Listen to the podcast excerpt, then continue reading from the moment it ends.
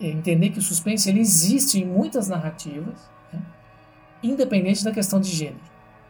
Trata-se então do quê? Sobretudo, o suspense é uma estratégia de ficção que é usada por muitos autores que não trabalham com gênero, necessariamente.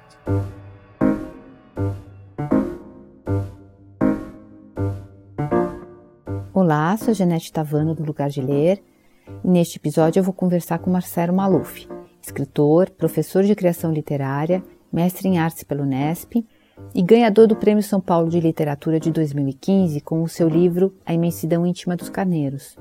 Ele também é autor de Esquece Tudo Agora e dos infantis As Mil e Uma Histórias de Manuela, Jorge do Pântano, que fica logo ali, e Meu Pai Sabe Voar.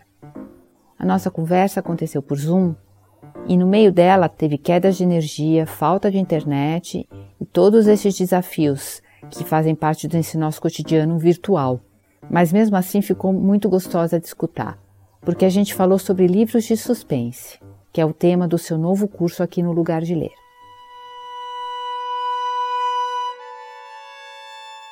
Oi, Marcelo, tudo bem? Tudo bem, muito obrigado pelo convite, Janete. Antes da gente entrar no tema dos livros de suspense, eu queria perguntar uma coisa para você.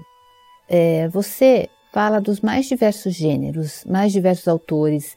Eu percebo que você não se prende nem a rótulos, nem a classificações. Você é muito versátil. É, eu queria que você falasse um pouco mais sobre essa sua versatilidade literária. É, esse pensamento, esse modo de, de trabalhar com a literatura, eu digo que ele está na minha formação como leitor. Quando eu tinha lá os meus 11, 12 anos de idade, morando numa cidade do interior, Santa Bárbara do Oeste, eu frequentava a biblioteca municipal da cidade e eu não tinha nenhuma pessoa que pudesse me orientar, nem uma bibliotecária ou um bibliotecário e nem um professor. Eu fui, é, ficava três quadras da minha casa e eu frequentava a biblioteca aquelas coisas misteriosas. Um dia eu entrei e nunca mais saí. E o meu modo de, de escolher os livros era muito é, aleatório, quer dizer, eu olhava na estante, olhava a capa do livro, olhava uma, a orelha do livro e eu ia buscando ler aquilo que me interessava. Então eu não tive assim, olha, leia isso ou não leia aquilo, né? Então, para você ter uma ideia, quer dizer, eu li ao mesmo tempo depois disso, né, vamos pegar um pouquinho mais adiante, 14, 15 anos, eu li uh, as histórias do Malbatarran, mas eu li os poemas do Drummond.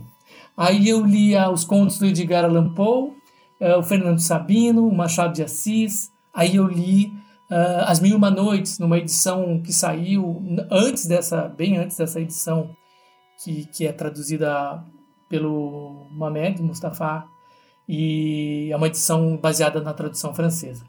E aí eu li o Herman Hesse, o Conan Doyle, ou seja, as, as minhas leituras elas se baseavam uh, no, meu, no meu olhar para aquilo e aquilo que a partir de da primeira página, vamos chamar assim, eu seguia lendo ou não.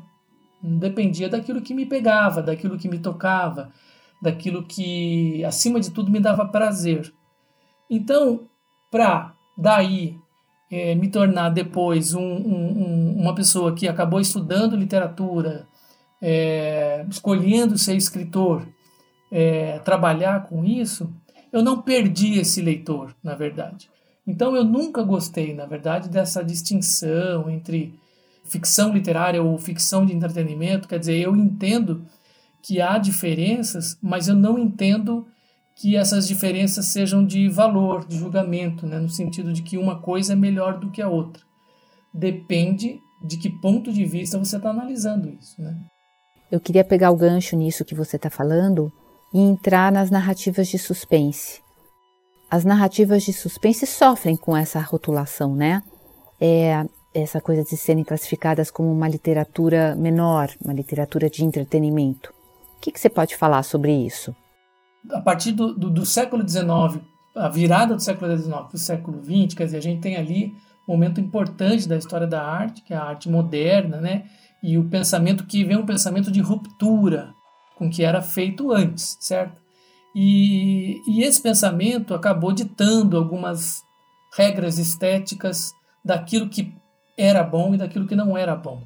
Quando é, os modernistas se contrapõem ao, ao, ao divertimento do enredo só e vão muito mais para a discussão da linguagem, eles acabam uh, deixando um pouco abaixo uh, as narrativas que privilegiavam o enredo, a intriga, né?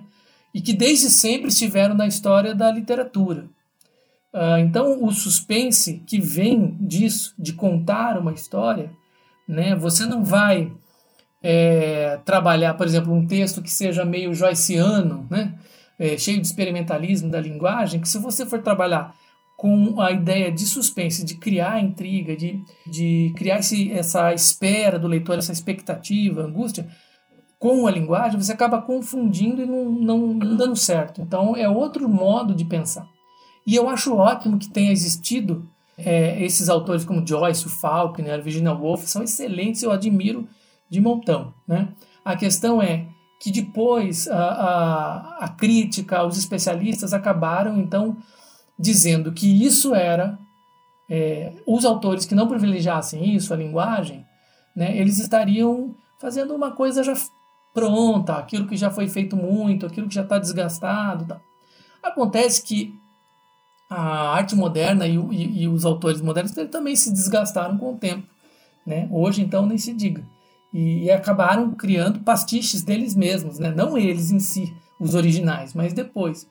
Enfim, então eu acho que entra um pouco nisso, né? desse preconceito que vem lá de trás, uh, e também desse preconceito que a gente tem com a literatura de gênero em geral. Seja a ficção científica, a literatura de suspense, de horror, terror, a, a literatura fantástica, em geral, sofre esse preconceito porque ela trabalha com algumas uh, características específicas dessas, dessas literaturas. E me parece que isso fica algo como é, comercial, né? As pessoas, ah, isso é feito já para aquele determinado público. Então isso foi deixado um pouco como uh, algo menor. É, o Humberto Eco fala uma coisa muito legal que é é, quem disse que o leitor do Joyce não se entretém? Só que o divertimento dele é um, e o divertimento do leitor uh, do Simenon é outro. Né? Também os dois se entretêm. Quando o Joyce faz aquilo, ele quer entreter determinado leitor que privilegia aquela estética e aquela revolução de linguagem. E o outro não quer nada disso, ele quer contar uma boa história. Qual é o problema? Né? Qual é? Nenhum, na minha opinião. Dentro disso é, que você está falando, a gente não poderia pensar que existe um mestre de suspense que consegue reunir eh, na produção dele tudo isso? É, a criação de uma boa história, um enredo que prende o leitor e, ao mesmo tempo, essa, esse trabalho mais cuidadoso com a linguagem? Você acha que é possível falar isso? É aquilo que eu te disse. Eu acredito que ao usar esses arrobos de linguagem, você vai é, acabar dificultando que a história caminhe, né? No entanto, isso não significa que não seja que o autor que trabalhe, por exemplo, um Stephen King, que trabalha contando uma boa história, esse é o objetivo dele como escritor, que ele não tenha qualidade narrativa como ficcionista. Pelo contrário, ele sabe muito bem compor uma história, ele sabe muito bem trabalhar não só o enredo, as descrições, os diálogos que ele cria, ou seja, todas as técnicas, as personagens que são incríveis, tudo isso que ele consegue colocar, bom, são características de bons autores, né? Só que ele não está, ele não está, em hipótese alguma, preocupado que com o fato de que eu vou inovar, que eu vou criar algo que nunca ninguém fez. Não é essa a preocupação dele. E não precisa ser, não é verdade? Agora, por exemplo, você tem autores que estão no meio do caminho, né? Que eu digo assim, que eles flertam com a literatura de entretenimento e de gênero. Por exemplo, Murakami, né? É, o próprio Dennis Lehane em, algum, em, alguns textos, o Salman Rushdie, o Shuk Palahniuk, do Clube da Luta, né? É, esses autores, eles, eles passeiam, o próprio vencedor do Nobel, Ishiguro, o japonês, é, ele, ele tem livro dele que vai mais para ficção científica, tem livro dele que brinca com o fantástico, outros que são mais realistas. Ou seja, essa fronteira de gêneros eles acabam cruzando e um, indo uma hora mais para cá, outra hora mais para lá, e eu acho isso muito saudável. na literatura. Então, para responder, esses são autores que nem todos os críticos torcem o nariz para eles, porque eles não estão diretamente é, ligados à literatura de gênero em si. Né? O que acabam torcendo muito o nariz, às vezes, por Stephen King, que está preocupado em compor histórias de terror e, e etc.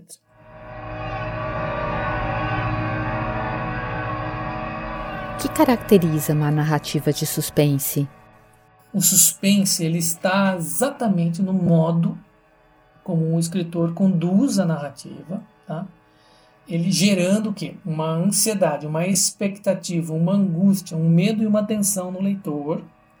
E essa incerteza né, em relação àquilo que, que a história vai apresentar lá na frente, ou seja, aquilo que de repente você colocou na história como um elemento que chega a ser um elemento que, gere, que vai gerar medo nesse leitor, mas essa incerteza em relação ao que, que exatamente eu estou temendo, que faz com que eu vire a página e queira entender página a página, essa espera, ela trabalha com algumas pistas, revelações importantes em determinados momentos da história, com reviravoltas nessa história, e que tudo isso faz parte da trama, faz parte da intriga, enfim.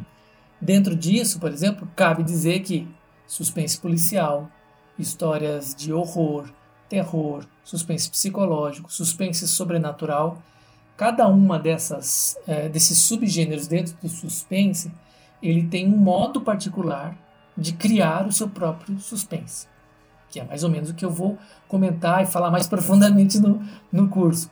Mas você entende? Quer dizer, então, mas são características. E essas características, elas não necessariamente estão ali como regras, isso que é importante. Muitos autores são, é, acho que voltando até a sua pergunta anterior, você pode ser original e muito autêntico usando aquilo que muitos outros autores já fizeram, por exemplo, dentro do romance policial. Você pode ser extremamente original, mesmo tendo algumas características que devem ser seguidas, mas você pode ter uma originalidade, uma autenticidade no modo como você conduz a sua narrativa e conduz a trama, que daí sim só você fez aquilo. Mas isso é diferente de falar da condução da linguagem em si.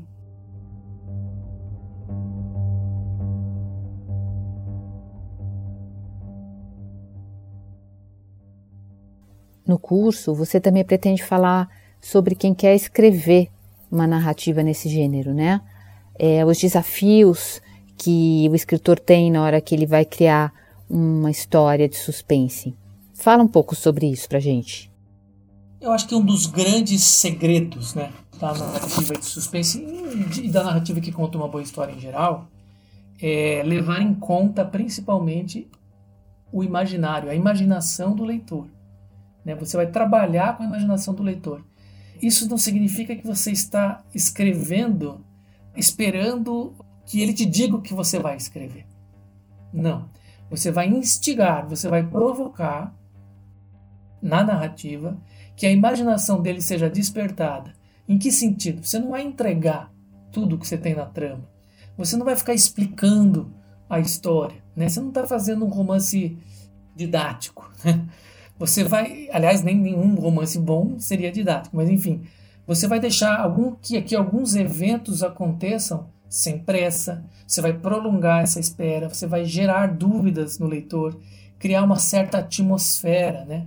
Espalhar essas migalhas pelo caminho, como muitos autores dizem. Ou seja, você vai criar tensão. E sempre isso vai se dar a partir de um personagem, a partir de um determinado evento, de uma busca dele né, de um desejo desse personagem, uma luta dele por pela busca de algo, nesse né, algo que está gerando conflito, né, seja um conflito externo, fora dele, ou um conflito interno, no caso, romance é, suspense psicológico, por exemplo. E sempre, sempre você vai trabalhar com obstáculos, sempre com antagonistas. Alguma coisa não vai deixar que isso aconteça tão rápido, vai interferir nesse caminho. É claro que isso é um começo para a gente pensar a escrever uma história como essa. E uma questão, acho que importante também, é que o suspense, é, é entender que o suspense ele existe em muitas narrativas, né? independente da questão de gênero.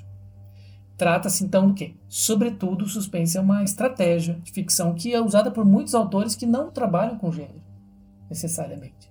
Então, assim, pensando no curso, por exemplo, não é porque falar, ah, mas será que eu vou fazer esse curso porque ele vai focar no suspense, no horror? Não, você vai ter técnicas ali, aprender determinadas técnicas que você vai poder usar no seu no, no modo como você vai querer contar a sua história. Você pode ali é, usufruir, ou seja, aprender determinadas técnicas e modos de narrar que podem trazer isso, né? Porque eu também, como autor, trabalho nesse, nessa fronteira, né?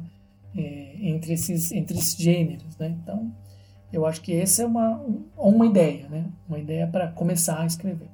E isso que você falou é, mostra que as histórias de suspense elas trazem é, os temas universais também, né? Medo, amor, perdas, é, inseguranças, que são os temas que existem em todas as histórias, na verdade, né? É, na verdade, toda e qualquer boa história, bom texto ficcional, ele vai trabalhar com a condição humana, né? Então, determinados personagens vão estar sofrendo ou é, por aquilo que eles viveram de maneira traumática no passado, ou uma relação que, que não aconteceu, ou um medo existencial mesmo, né? ou uma questão psicológica, literalmente, que esse personagem está tentando vencer. É, e esses obstáculos, é por isso que eu digo, obstáculo tem a ver com as relações. Nenhuma história acontece sem relação humana, sem condição humana, né? Todos os textos, né? Desde de Edgar Allan Poe, Lovecraft, Bram Stoker, no Drácula, sei lá, todos esses textos clássicos ou não, o Stephen King no O Iluminado, todos trabalham com questões que dizem respeito à condição humana. Né? Então isso é para qualquer é uma regra para qualquer bom texto literário. Né? Qual é o seu autor preferido no gênero? Eu tenho vários preferidos, mas ó, eu, eu até penso assim, né? Que por exemplo, o, o primeiro que me pegou para esse tipo de texto foi o Edgar Allan Poe, né? Quando na minha adolescência e tal. Então, o Edgar Allan Poe me pegou não só pela característica de textos que envolvam a ideia de horror, mas também assim porque ele tem um detetive famoso, então a questão do suspense ou da narrativa policial, né? Ele é mestre em várias coisas. E, e depois, é, a partir disso, fui ler é, aquela própria biblioteca que eu te disse, eu ia no, no, nas, na seção de antologias. Então, antologia é, universal do horror, antologia universal dos contos fantásticos. Então, tudo isso, nessas antologias, eu descobri vários autores. Né? Boas antologias fazem isso para um, um leitor em, em, começo de carreira, que é você olha e fala, este escritor eu gostei, agora quero ver se tem um livro dele. E você acaba indo atrás. Eu fui muito sozinho, né? então eu procurei muito desta maneira. Então daí vieram, depois dele, o próprio Lovecraft, é, Horácio Quiroga, que é um uruguaio que eu adoro, que tem um conto incrível chamado Travesseiro de Penas. O Henry James, que era um escritor não necessariamente que trabalhava, é um escritor mais psicológico, mas ele tem um conto, uma novela chamada Volta do Parafuso, que é uma suspensão, assim, né? E é um clássico, né? Um texto que toda antologia de, de horror ou de ele é obrigatório ali, né? Os contos de fantasma, por exemplo, do Kipling, ou os contos fantasmas do Malpassant, o próprio Machado de Assis, né? Em alguns contos, para falar de uma, de uma escritora que eu amo, que é a Lígia Fagundes Telles, tem uma coletânea que foi feita da antologia chamada Mistérios. Leio Venha Ver o Pôr do Sol, que é um conto clássico dela. Aquilo é um conto de suspense, né? Aquilo lá vai, vai para um cemitério, toda a atmosfera, tudo que você entende como horror, suspense, todas as, inclusive eu vou usar no próprio curso, todas as características de horror, de, de, de suspense estão lá nesse conto. E ela leu muito isso também. Ela leu muitos escritores fantásticos do século XIX. Então, é uma influência dela. Olha que interessante, acaba vindo. Ela não é reconhecida como uma autora de suspense, porque é óbvio que ela foi por outros caminhos também. Mas é uma autora que bebeu na mesma fonte, né? que bebeu nessa e que é incrível. Então, assim, todos esses autores e os contemporâneos, né? Tipo, Stephen King, o Joy Hill, que é um autor que eu descobri mais recentemente, que é filho do Stephen King, que eu não sabia e, e, que é um grande autor que trabalha também com a questão do suspense. Uh, quem mais? A Patrícia Highsmith, que é, é, é, do talentoso Ripley, que é um clássico do suspense psicológico, foi feito filme também. Então, assim, tem muita, muitos autores incríveis e autores de, de, de qualidade, entendeu? narrativa com qualidade. Se você vai falar, ah, eles são inventores, eles são experimentadores da língua, não, não são. E nem era o objetivo deles serem mas eles são grandes é, é, ficcionistas, sem dúvida, para comparar com qualquer outro por aí.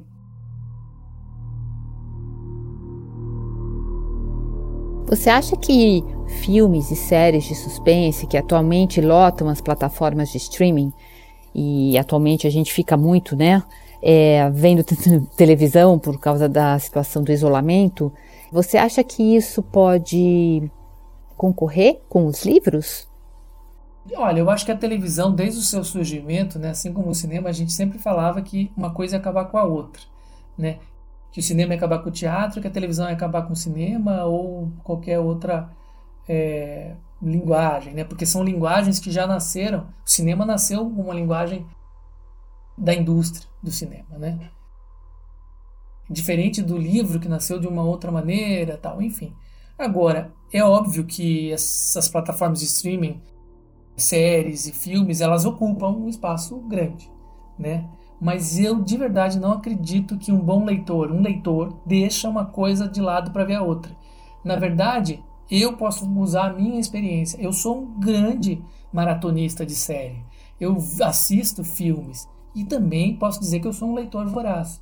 Então, quer dizer, depende daquilo que você, de como você administra o seu tempo, porque são linguagens diferentes e cada uma te dá um prazer distinto, né? É, mas a mim isso me completa de alguma maneira, porque também eu encontro muita coisa nessas séries ou nos filmes que são é, que me influenciam na minha própria literatura. Né? Você tem plano de escrever um livro de suspense? Eu estou escrevendo um romance uh, atualmente, que eu estou do meio para o fim né, pra, nele, e que é um romance que eu enquadraria como um suspense psicológico, né? já há um bom tempo que eu tenho essa história e esse texto, uh, enfim, em mente. E agora ele, do ano passado para cá, ele acabou frutificando e crescendo. Mas a, ideia de, de fantástico, né, uma coisa que acho que é interessante pensar. Assim como como leitor, eu também como escritor, eu sempre bebi na fonte do fantástico e na literatura de gênero também. É, e às vezes isso vazou né? Vazou num texto aqui, vazou num texto ali. Por exemplo, no meu romance, A Imensidão Íntima dos Carneiros, é, eu bebi, por exemplo, na fonte da tradição oral, nas histórias fantásticas, por exemplo, do século XIX. Uh, ah, o personagem, um dos personagens principais são dois, né? O Assad, que é o avô, e o neto. O neto, por exemplo, ele volta no tempo. Quer dizer, uma questão da ficção científica, né? E se transforma numa espécie de fantasma que vai ficar vigiando o avô. E o avô, que era um fantasma na vida do personagem, acaba sendo assombrado pelo neto? Então, quer dizer, olha aí, o sobrenatural está aí. Né? Poucas pessoas percebem isso no, no texto, porque eh, acredito que elas se apegaram muito à ideia do imigrante libanês, da questão mesmo da, da da vinda do, do Assad, por exemplo, no Brasil, como vieram muitos outros imigrantes, e na questão da autoficção, porque se trata de um romance que te, usa muito a relação com a autobiografia e, e a memória de familiar. Mas enfim, o romance acaba flertando uh, com todos os elementos. Por exemplo, eu escrevi um livro muito mais influenciado pelo Neil Gaiman do que pelo Garcia Marques. Quer dizer, a minha influência de fantástico não veio do realismo fantástico latino-americano, que eu adoro, mas veio muito mais pela via do, do Neil Gaiman, por exemplo. É isso.